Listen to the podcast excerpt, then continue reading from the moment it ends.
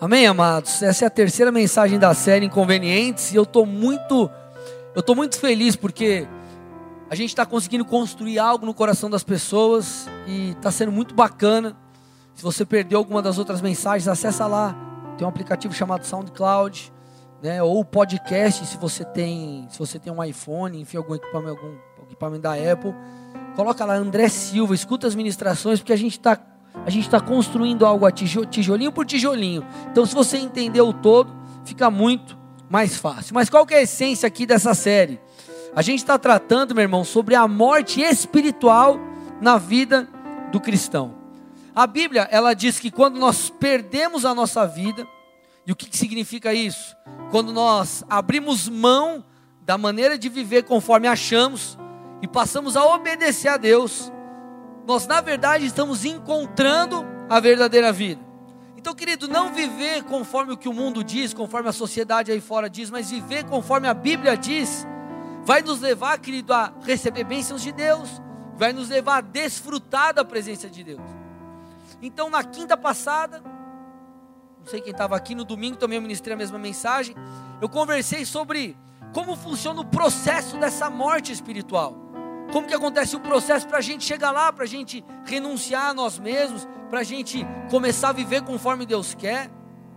Querido, a Bíblia tem um texto poderosíssimo, onde Paulo diz que à medida que nós contemplamos a Deus, e contemplar é passar tempo com Ele, fala a pessoa do seu lado, contemplar a Deus é passar tempo com Ele. Quando nós contemplamos a Deus, e como a gente faz isso? Orando, lendo a Bíblia, adorando. À medida que a gente faz isso, nós somos transformados. Então, querido, a, a, transformação na minha e na sua vida, viver os padrões morais de Deus, viver a maneira que Deus espera, não é fruto de uma pressão pastoral, tá? Nossa, porque o pastor me ligou e falou para mim que eu vou para o inferno. Não é nada disso.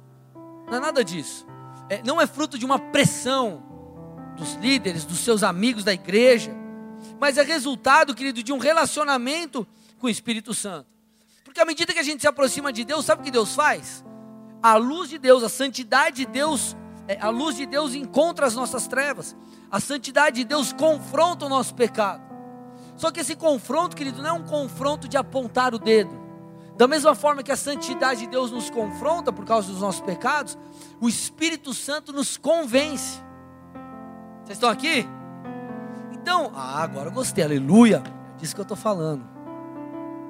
Então a transformação, igreja, é natural. Cara, é natural, não é pressão.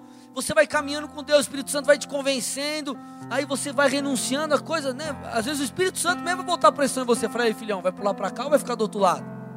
Mas é um convencimento que vem do Senhor. Agora, hoje eu quero falar sobre algo que complementa essa ideia do contemplar a Deus, do passar tempo com Deus, essa ideia de que andar com o Senhor, passar tempo com Ele, buscá-lo nos transforma. Então é um complemento da segunda mensagem, que é inconvenientes do processo. Hoje eu quero falar sobre a importância do deleite, de ter prazer na presença de Deus, de gostar de, de passar tempo com o Senhor, de estar na presença do Senhor. Então hoje é inconvenientes o deleite, amém? Então quero que você abra comigo Salmo 1, verso 1. Então, quando a pastora Carol já abriu no Salmo 1, eu já olhei para o Marco, achei para o Marco, eu olhei e falei assim: eu gosto quando Deus confirma as coisas que ela abriu o culto com Salmo 1. E a gente, Salmo 1 é a base do, do, do culto, do, da palavra de hoje, amém? Do 1 ao 3 diz assim: Como é feliz aquele que não segue o conselho dos ímpios, não imita a conduta dos pecadores, nem se assenta na roda dos zombadores. Ao contrário, a sua, o que está escrito? Satisfação está na lei do Senhor. E nessa lei medita dia e noite. É como árvore plantada à beira de águas correntes, dá fruto no tempo certo e suas folhas não murcham. Tudo o que ele faz, prospera. Então vamos lá. Olha o que esse texto está falando, amado. Ele está falando, o salmista está dizendo que é feliz aquele que não segue o conselho dos ímpios, ou seja, aqueles que não seguem pessoas que vivem um padrão diferente, pessoas que não creem em Jesus, pessoas que vão te dar direções, cara, que não tem nada a ver, porque não é um padrão bíblico. Ele fala também que é feliz aquele que não imita a conduta dos que pecam. E também é feliz aquele que não se assenta na roda dos escarnecedores. Porém, querido, o salmista vai além. Ele fala que é feliz aquele que tem a sua satisfação. Uma outra versão fala prazer, obrigado, glória a Deus. Alguém falou glória a Deus, aleluia. É, uma outra versão fala aquele que tem prazer na lei do Senhor. E nessa lei ele medita dia e noite. Então eu quero falar sobre isso, amado. Você tem que sair daqui hoje entendendo a importância é, de você se deleitar em Deus, de você ter prazer no Senhor, porque essa é a essência da coisa. Então vamos lá, gente. Todos aqui já passaram por dias difíceis, sim ou não? Todo mundo passou por dias difíceis. Cara, momentos de dor, é, momentos de crise, dias de choro. Agora, em momentos assim, alguns pensam em desistir de andar com Deus. Ah, não quero mais saber desse negócio de igreja, não quero saber mais negócio de Jesus, não quero mais saber esse negócio de esperar para casar, não quero mais esperar, eu vou chutar o pau da barraca. Uns querem largar casamento, outros, outros querem deixar de congregar. Querido, todos já passaram por momentos assim. Agora, em, em todo e qualquer momento de dificuldade, sabe o que nos ajuda acima de todas as coisas a permanecer de pé? O que me ajuda a permanecer de pé? É não querer perder o privilégio que eu tenho de desfrutar da presença de Deus. Querido, isso é muito importante, presta atenção. Eu amo pregar. Cara, eu amo isso aqui, me enche. Me enche, pregar me enche, enche meu tanque emocional. Cara, é o que eu nasci para fazer, eu amo. Pastorear vocês, cara, eu amo. Agora, mais do que isso, o que eu gosto mais do que isso, é estar com Deus é estar com Deus, estar na presença de Deus. E querido, por que isso me ajuda a ficar de pé? Porque eu sei que se o pecado entrar, eu perco essa, esse acesso à presença, eu perco esse deleitar-se em Deus. A Bíblia diz que o pecado me afasta do Senhor. Não é que o Senhor deixa de me amar, não é que o Senhor me exclui, não é nada disso. Não é que o Senhor se afasta de mim, mas eu, através do pecado, coloco uma barreira entre eu e o Senhor. Então, quando eu peco a minha escolha de pecar, coloco uma barreira, um muro, uma parede entre eu e o Senhor.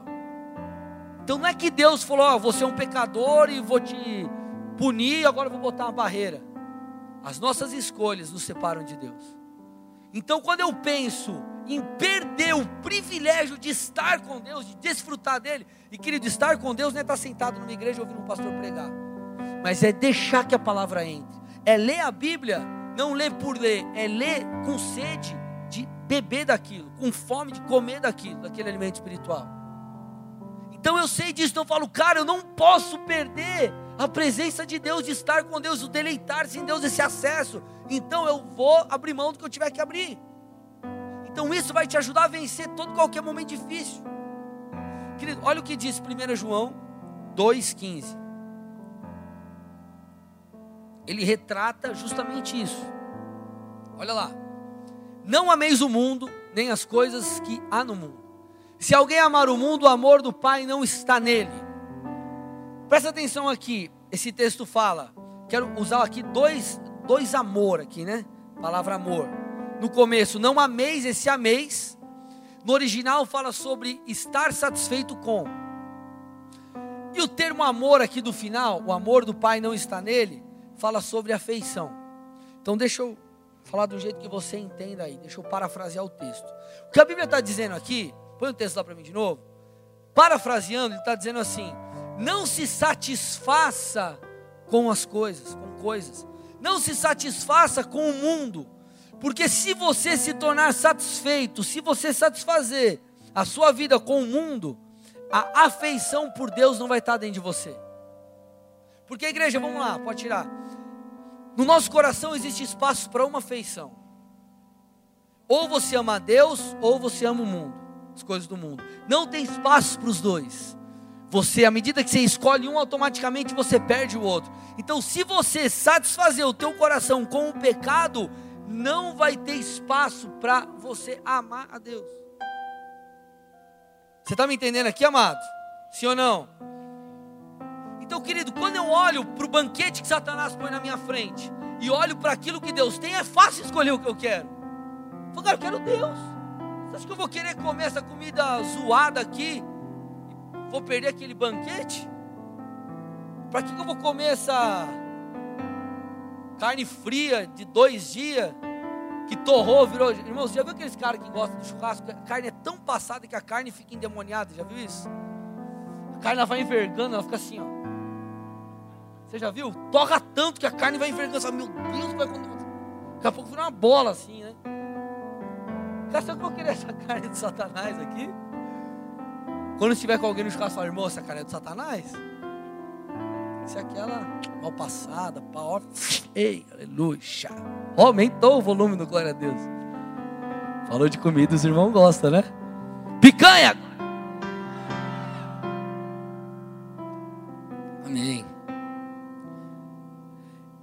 Ia fazer uma brincadeira, mas deixa, nós vai passar aqui.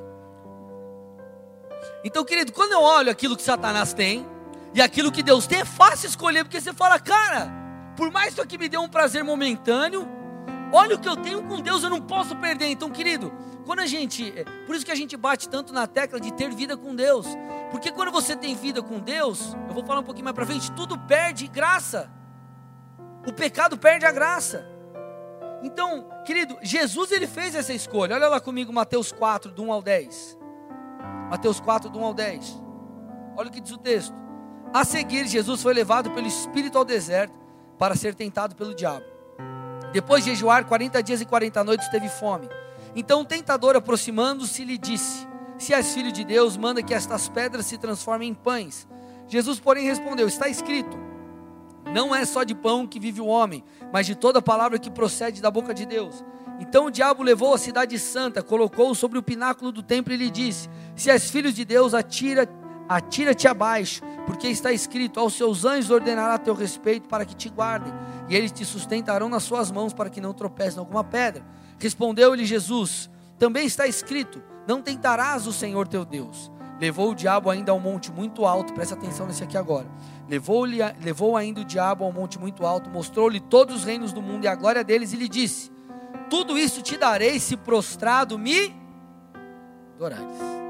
Então Jesus lhe ordenou: Retira-te, Satanás, porque está escrito: Ao Senhor teu Deus adorarás e só a Ele darás culto. Querido, essa, o que me chama a atenção nesse texto, que mais me chama a atenção, o que a gente, eu quero usar para ilustrar aqui, para trabalhar com vocês algo, essa última tentação. Satanás falou para Jesus: Eu vou te dar todos, o reino, todos os reinos deste mundo e a glória deles apenas me adore. Vamos lá, querido. Talvez você olhando é, de fora, você talvez pense: nossa, mas Jesus estava com fome e ele ofereceu o pão, né? Falou para transformar pedras em pão. As pedras em pães. Ah, ele falou: se Jesus não queria é, todos os reinos do mundo, Satanás disse: Eu te dou isso apenas me adore. Querido, sabe por que eu acho que para Jesus não foi difícil? Jesus nem titubeou, porque ele fala assim: entre, entre adorar a Satanás e adorar a Deus, eu fico com Deus, porque Deus tem coisas incríveis para me dar, Satanás não tem nada. Então, querido, Jesus não titubeou, porque ele sabia, cara, o meu prazer, o verdadeiro prazer, a verdadeira vida, a verdadeira graça é estar com Deus não é ter os reinos do mundo, não é satisfazer os desejos da minha carne, representando ali a fome que ele estava, não é nada disso não. Satanás não tem nada de bom para me dar. Agora Deus tem, então Satanás, sai daqui, cara. Sai fora, eu não quero nada com você. Então nesse caso, querido, é fácil escolher. Querido, quando nós andamos como o salmista diz, no texto que nós lemos, cara, o meu prazer está na lei do Senhor, os frutos aparecem, é natural, a coisa vai. Por isso, meu irmão, presta atenção nisso. Que Satanás quer impedir você de passar tempo com Deus. Presta atenção nisso, é muito sério. O pastor Bigard fala muito isso, cara. Se Satanás tivesse uma bala no revólver e fosse atacar alguma área da sua vida, ele atacaria o teu tempo com Deus. Porque, cara, quando você está com Deus entende, cara, meu prazer está no Senhor, eu ando com Ele, eu sei quem Jesus é. Jesus, Jesus é. Jesus não é um cara lá que está preso na cruz. Não, não, Ele está vivo, Ele habita em mim, eu sinto a presença dEle. Cara, todas as outras coisas perdem valor. Tudo perde valor.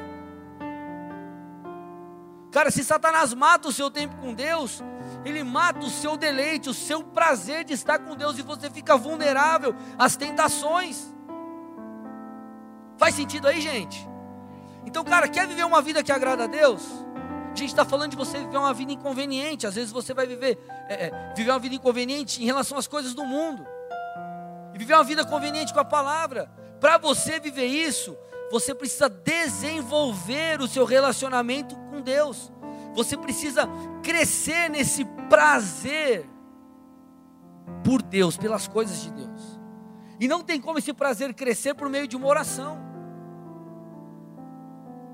Não tem como, isso é por meio do relacionamento. Existem músicas que retratam, ah, Deus me dá paixão, me dá paixão, me dá paixão. Tudo bem, você pode declarar isso, mas a paixão não é um negócio que vem do céu como uma unção e você recebe. Paixão é construído na presença do Pai, é construída na presença do Pai. Esse, esse, esse, esse, esse, esse, essa afeição por Deus é construída, porque, meu irmão, vamos lá. Existem aquelas coisas, ah, amor à primeira vista, legal. Mas à medida que você foi conhecendo a pessoa, que você foi se apaixonando de verdade, as coisas foram acontecendo. Ah, puxa, essa pessoa é agradável, ela é legal, as coisas encaixam, está dando tudo certo, está rolando. E você vai se apaixonando com Deus e assim também como você vai se apaixonar por alguém que você não conhece. Isso é coisa de filme. Vocês estão aqui comigo? Isso é coisa de, de, de, de, de criança. Agora, à medida que você conhece a Deus, você então vê quem Ele é, percebe quem Ele é, sente a Sua presença, e você então se torna, querido, alguém que tem prazer no Senhor. Então, querido, experimenta se desligar de tudo, querido, que te afasta de Deus. Começa a se conectar com o Pai, começa a desenvolver esse prazer nele, porque, querido, aí sim o pecado vai perder o brilho. Vai perder o brilho. Por que, que você deixa de tomar cine gengibirra para tomar Coca-Cola? Porque você tomou Coca-Cola é um exemplo bobo, mas você está entendendo o que eu estou querendo dizer? Por que, que um monte de gente, às vezes está chegando hoje, você fala, meu, teu amigo meu, pô, cara, o cara largou a droga, largou um monte de coisa, pô, o cara agora virou crente. Não é que a gente é, é bobo, é quadrado. Não, não, não. A gente descobriu o maior prazer do mundo, que é Jesus Cristo, que é o relacionamento com o Espírito Santo. E querido, essa é a graça. Essa é a graça de viver o evangelho, não é ficar é, por que, que você. Entenda uma coisa, querido. É, por que, que a gente é, cumpre com os mandamentos? Porque a gente quer obedecer a Deus. Mas o que tem que estar por detrás é a honra. É a honra. Deus, eu quero te honrar. O mandamento, querido, ele tem por detrás um princípio. E, querido, em tudo que você fizer, Deus espera a adoração. Então, mas nós precisamos entender essa essência do relacionamento com Deus. Porque, eh, preste atenção aqui, a tentação ela perde, ela perde força diante da glória de Deus. Cara, a tentação ela perde força diante da glória de Deus. Você fala assim, cara, eu traio minha mulher ou não traio? Poxa, cara, mas se eu trair, né? Poxa, eu vou perder a glória de Deus. Estou falando do lado espiritual, deixando todo lado familiar. Estou querendo dar um exemplo só para você entender. Cara, eu vou tomar essa atitude, mas, cara, isso vai me afastar de Deus. Eu não quero perder Deus. Então, querido, nessa busca, essa busca aí, esse deleite, vai fazer com que você crie raízes. Presta atenção. Vai fazer com que você crie raízes. Olha o que o salmista diz, o mesmo salmo. Salmo 1, versos 2 e 3. Ao contrário, sua satisfação está na lei do Senhor, e nessa lei medita dia e noite. Deixa o texto aí. Então o verso 2 está falando assim: a satisfação está na lei do Senhor, minha satisfação, meu prazer, meu deleite, e nela eu medito, dela eu me alimento. Aí ele fala: pessoa que faz isso, ela é como uma árvore plantada, à beira de águas correntes, dá fruto no tempo certo e suas folhas não murcham, tudo que ele faz prospera. Querido, água uma das coisas que a água representa na palavra é o Espírito Santo. Então o que esse texto está dizendo aqui é o seguinte: se você estiver enraizado no solo, que está à beira de águas correntes, se você estiver enraizado no Espírito Santo, mergulhado em Deus, você dificilmente vai retroceder ao pecado, você vai dar fruto. Você vai dar fruto porque o teu alimento é um alimento puro. Querido, nós somos seres influenciáveis. Nós somos seres influenciáveis, é só você perceber. Começa você que veio para a igreja, você foi muito envolvido, sei lá, com, com droga. Começa a se envolver novamente, andar, ficar no rolê com a galera que você andava lá atrás te levava para usar uma parada. Você vai começar a ser tentado, você vai ser, começar, você começar a ser conduzido por aquilo, por mais forte que você seja. Por quê? Porque nós somos pessoas influenciáveis. Não quer dizer que você não tem que falar com essas pessoas, nós precisamos ganhar elas para Jesus. Você precisa ser luz, mas você tem que entender até onde você pode, até onde você tem que ir. Mas o que eu estou querendo dizer? Da mesma forma que nós somos influenciados para o mal, nós somos influenciados também para o bem. Então, se o nosso prazer está na lei do Senhor e nós meditamos nela, cara, é como se você criasse raiz nesse lugar.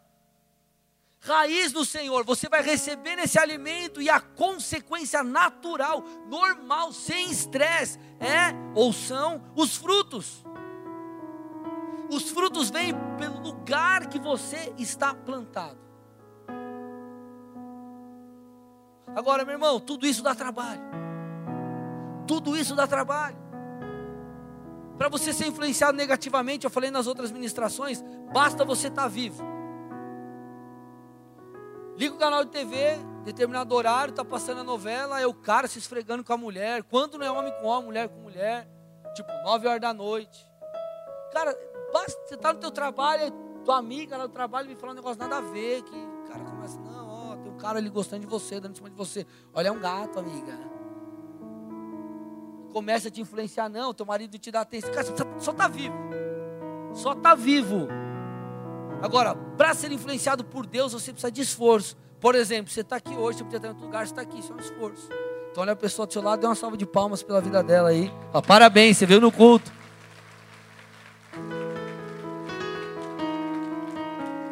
E cara, de verdade, muita gente não cresce, não cresce por causa disso, pela ausência de esforço. Olha, olha de verdade o que esse texto diz, olha que top. Lucas 6, 48. Está no finalzinho da mensagem. Lucas 6, 48.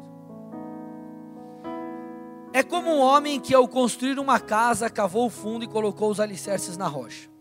Quando veio a inundação, a torrente bateu, ou a torrente deu contra aquela casa, mas não a conseguiu abalar porque estava bem construída. Mas aquele que ouve as minhas palavras e não as pratica é como um homem que construiu uma casa sobre o chão sem o que está escrito? Alicerces. No momento em que a torrente deu contra aquela casa, ela caiu e a destruição foi completa. Quem aqui, sendo formado ou não, engenheiro civil ou não, você construiu alguma casa, alguma coisa, ou você foi xereta mesmo, mas você construiu? Quem, quem fez isso? Vamos lá. Esse texto fala sobre dois construtores. Querido, quando você vai construir uma casa, a primeira coisa que você precisa pensar é na fundação, sim ou não? Não, vou montar um trocinho aqui, então, se está falando de construtores, o conceito básico que ele tem que ter é: estabelecerei um alicerce. Para que então, a partir desse alicerce, eu construa a casa. Só que fala que um dos construtores não edificou a casa com alicerces. O outro estabeleceu o alicerce na rocha. E a rocha representa Jesus Cristo. Querido, será que esse cara não sabia, construtor, não sabia que ele deveria ter alicerce para construir a casa? Fala que ele construiu direto no chão, não fez alicerce. A base ali, o fundamento era o chão. Cara, você acha que ele não sabia? Eu acredito que ele sabia. Onde que está a resposta? Então, por que um estabeleceu o alicerce, fez, ele estabeleceu os alicerces e o outro não? Eu creio que a resposta está ali no versículo 48. Põe para mim de novo. versículo 48 de Lucas 6. Olha lá. É como um homem que ao construir uma casa, o que está escrito? Cavou fundo. Cavou fundo. Um cavou fundo, meu irmão. Se esforçou para encontrar a rocha, Jesus. O outro não quis se esforçar.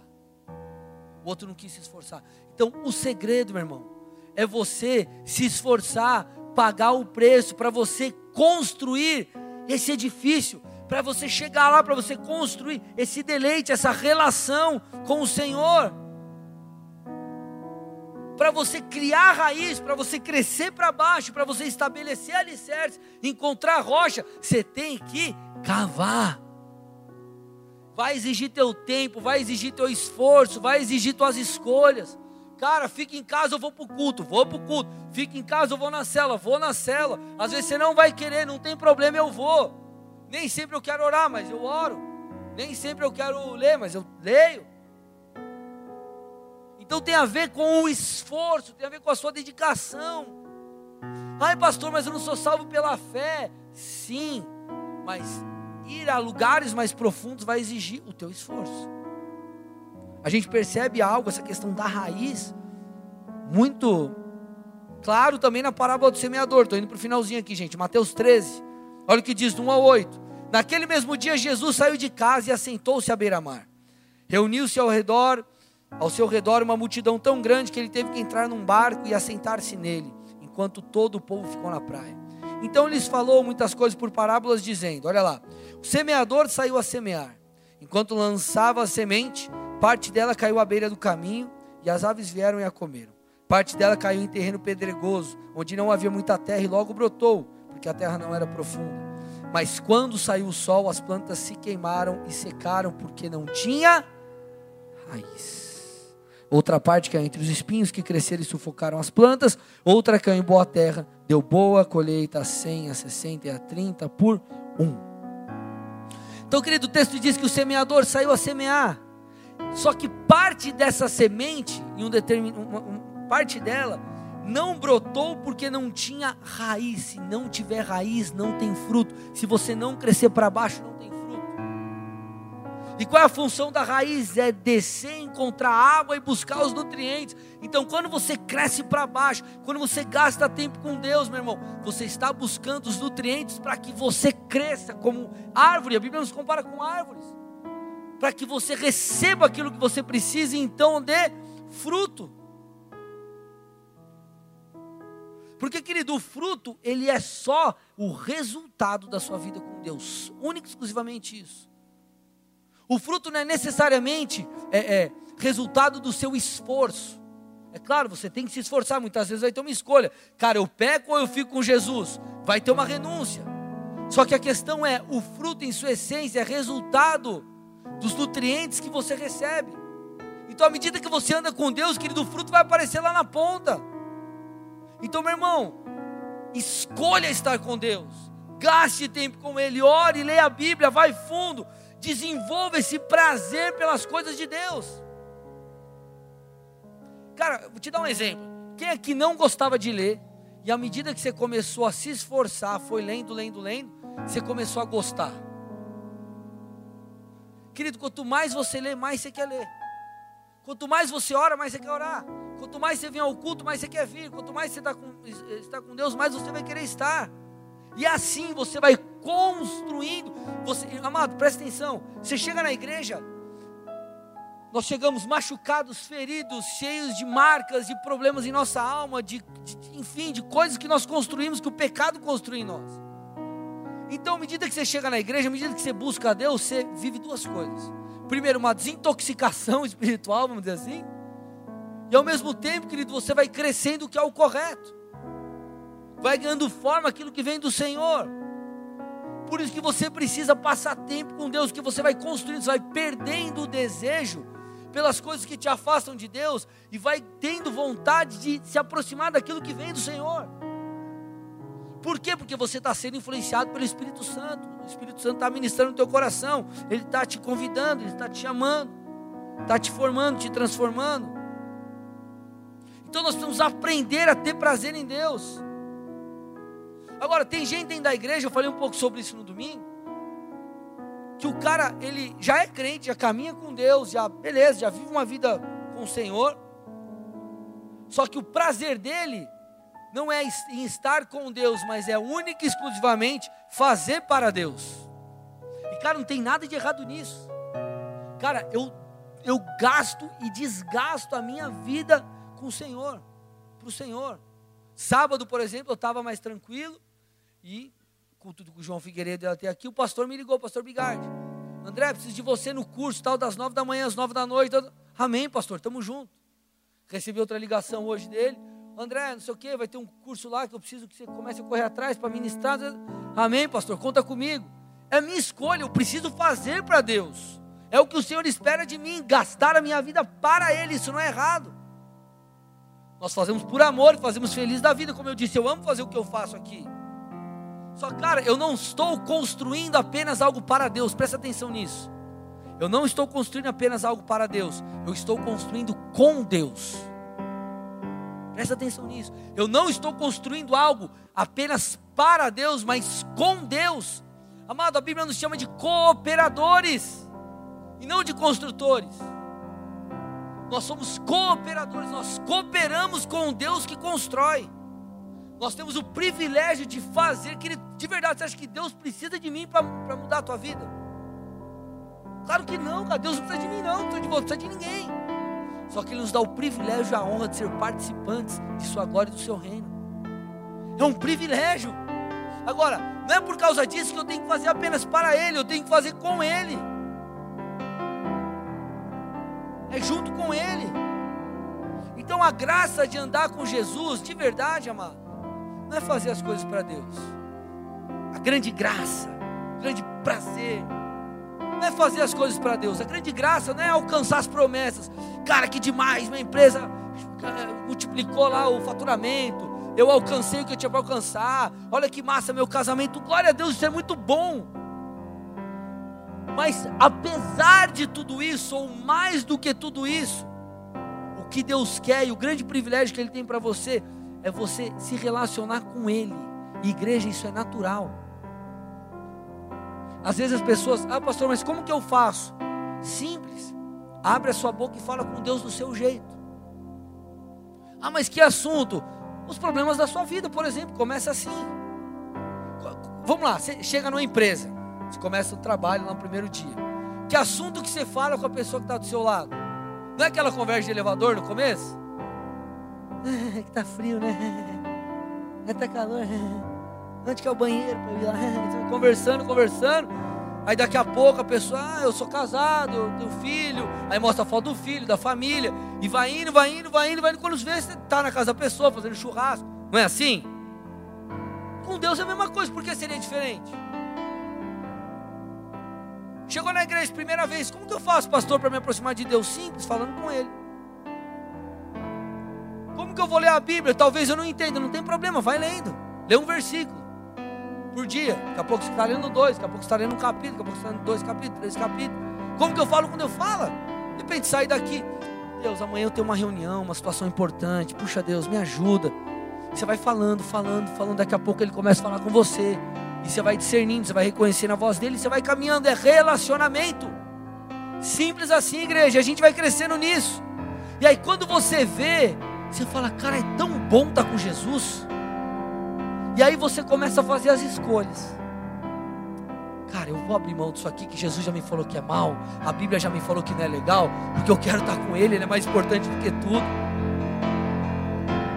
Isso, meu irmão, que viver uma vida inconveniente para o mundo e conveniente para Deus tem tudo a ver com deleitar-se no Senhor. Quando eu estou plantado à beira de águas correntes, eu bebo dessas águas do Espírito de Deus, eu, eu dou fruto então é simples assim, igreja. É um prazer, é um privilégio. Por isso que você tem que vir no culto cheio de expectativa. Cara, eu não vou lá só para escutar uma palavra. Mas, cara, eu vou lá para receber algo de Deus. Ministrar, para Ele me mudar, para Ele me moldar. Eu vou ter a oportunidade de me encontrar com meu Senhor. Eu estou lendo a Bíblia, eu vou ter a oportunidade, cara, que essa palavra que é viva entre e mude a minha história. Querido, eu já passei por momentos eu, cara, não esperava ser tocado por Deus, Deus veio e me tocou. Por isso que a gente não pode perder isso. Nós precisamos aprender a nos deleitar com o Senhor. Estar na presença dEle, por isso que às vezes a gente parece maluco. Igreja, vamos lá, de verdade para mim, é um conflito na minha alma. Muitas vezes, eu estou aqui no culto, eu falo, cara, a gente está sentindo a presença de Deus, e o meu desejo é assim, Deus, que eu quero que as pessoas sintam isso também. Aí eu falo, vamos adorar um pouco mais aqui. Só que aí do outro lado eu fico, cara, mas o horário, galera. Os caras vão falar que esse pastor é doido, que ele fica estendendo culto. Então há uma luta na minha alma. Mas por quê? Porque eu quero, querido, que vocês entendam, e eu também entendo, porque eu também preciso crescer nessas coisas. A importância de ter o prazer no Senhor, porque, cara, quando você tem o prazer em Deus, nada mais brilha diante de você. Sabe aquela coisa assim, cara, eu sou apaixonado pela minha mulher. Não sou mais atraído por nenhuma outra. Sabe aquela coisa assim, só para você entender, ilustrar e ficar claro. É assim com Deus. O pecado perde o brilho. Então por isso que não é religiosidade. Não é, cara, você tem que cumprir o mandamento. Não, não, não. Eu escolho cumprir o mandamento. Eu escolho obedecer a Deus. Eu escolho honrar a Deus. Eu escolho viver com Deus. Eu escolho vir para o culto. Porque isso para mim é muito melhor do que outra coisa. Aí Jesus, te dou todos os reinos do mundo, a glória dele, só me adora. Aí, Satanás? Sai fora, cara. Isso daí para mim são coisas. E te adorar, o que você tem para me dar? Não, não, meu prazer está em Deus. Eu conheço meu Pai. Quero você não, quero meu Deus. Então, quando você entender e desfrutar da presença do Pai, tudo vai mudar. Você vai entender que vale a pena viver com Deus, vale a pena viver o Evangelho, vale a pena renunciar, vale a pena todas as coisas. Você vai entender que você fala, cara, qualquer renúncia do meu tempo, do meu sono, de qualquer outra coisa, cara, isso é, é bobeira perto do que Deus pode me dar. Aí, aí que você começa a servir na igreja. Aí que você, cara, cara, vai ter o culto lá na terça-feira, vem, tá chovendo, tá frio, não importa, eu quero Deus. Ah, cara, vou ficar de madrugada, mas aí como que vai ser? Você fica de madrugada orando. Não é que você vai chegar no teu trabalho e vai largar tudo lá, não é isso, tem que honrar, tá trabalhando, é hora de trabalhar. Mas está entendendo o que eu estou dizendo, mano? Tem brilho. Por quê? Porque Deus não é um ser. Jesus não é um cara lá que morreu há 2019 anos e estava lá numa cruz lá e que ah, tem que pedir para ele me ajudar a ficar sarado, pedir para ele me ajudar a me dar um dinheiro aí para pagar a minha conta de tá atrasada. Cara, não. Ele é Senhor. Ele é meu Deus, Ele habita em mim, Ele me traz paz, Ele é o príncipe da paz, Ele é o começo, o fim, Ele é tudo. Cara, eu tenho acesso a Ele, cara, isso daí quando você entender, cara, não precisa falar de pecado mais, não precisa mais ficar te convencendo, você escolhe Deus. O versículo, eu fecho com isso, o versículo de Mateus 16, 25. Pois quem quiser salvar a sua vida perderá, mas quem perder a minha vida. Pois quem quiser salvar a sua vida perderá, mas quem perder a vida por minha causa a encontrará. Se torna. Não é difícil de viver. Porque você, por escolha própria, escolhe perder. Mas não porque você vive um cristianismo suicida. Eu quero morrer, quero sofrer. Não, não, não, não porque eu sei que isso vai me dar vida. Então a morte é um meio. Eu quero a vida, a morte é um meio. Então eu vou renunciar a tudo que é necessário. Vou me deleitar em Deus. Porque eu sei que isso é a principal coisa que eu posso ganhar. Feche seus olhos, curva sua cabeça em nome de Jesus.